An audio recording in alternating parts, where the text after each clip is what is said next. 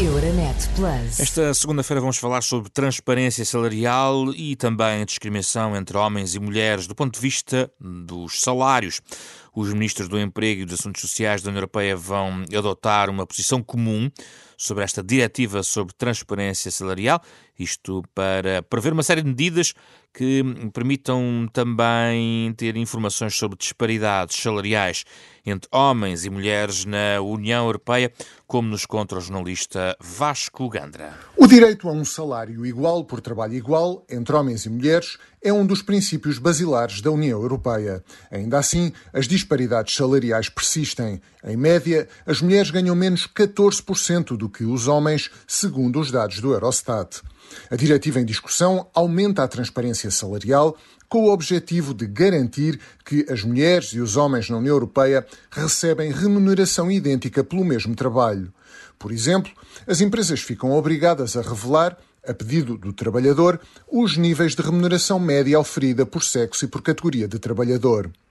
As empresas com pelo menos 250 pessoas devem publicar informações sobre eventuais disparidades salariais entre homens e mulheres que aí trabalham. Se se constatar que a diferença salarial é de pelo menos 5% e que o empregador não a consegue justificar com base em fatores objetivos, então a empresa terá de efetuar uma avaliação dos salários em colaboração com os trabalhadores. As empresas também não poderão perguntar aos potenciais trabalhadores quanto ganhavam em anteriores postos de trabalho. A diretiva reforça igualmente os instrumentos para que os trabalhadores reivindiquem os seus direitos. Quem tenha sido vítima de discriminação salarial em razão do género terá direito à indenização.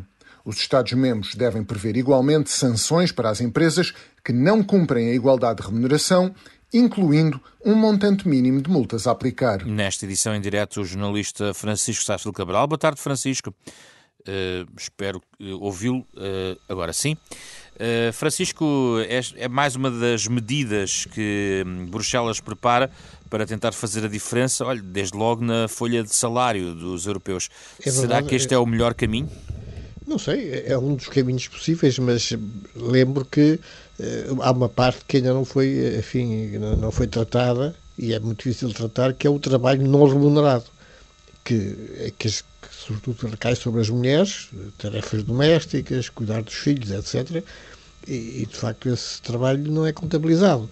E, e, e portanto, se, se quer igual, uma igualdade salarial, seria também tomar em conta esse, esse trabalho extra das mulheres que não é, que não é reconhecido como trabalho eh, como, outro trabalho, não é que é remunerado.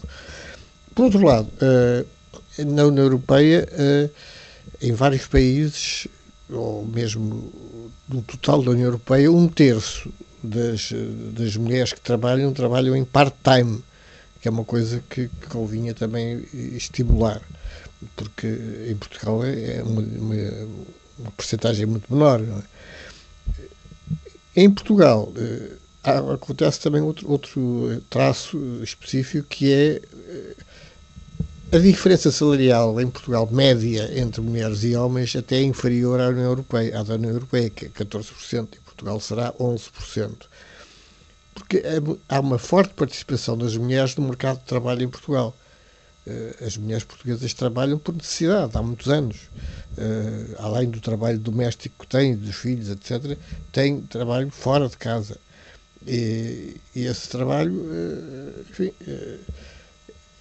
significa geralmente um, um, baixo salário.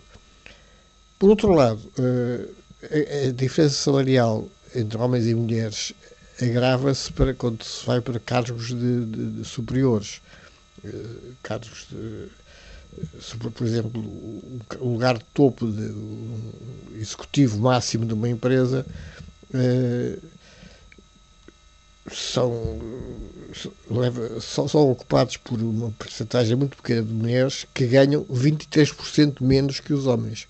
São, enfim, são aspectos que é preciso ter em conta. E além disso, há uma questão de, de, da transparência que está na base, ou seja, por exemplo, a, a, a empresa é obrigada, no fundo, a revelar pois os níveis de remuneração média, por exemplo, para que todos saibam mais ou menos qual é o valor, independentemente de quem são as pessoas que ganham esses, esses salários. É? Exatamente. Eu acho que isso aí pode-se pode -se avançar. Eh, enfim, será eh, ainda um longo caminho até que as empresas aceitem essas revelações, mas veremos, porque de facto há uma discriminação clara e que as mulheres são, enfim, discriminadas negativamente. Obrigado. Obrigado. Comentário de Francisco Sarsfield Cabral. Euronet Plus. Milano. Zagreb. Bruxelas. Sofia. Riga. Euronet Plus, a rede europeia de rádios para compreender melhor a Europa.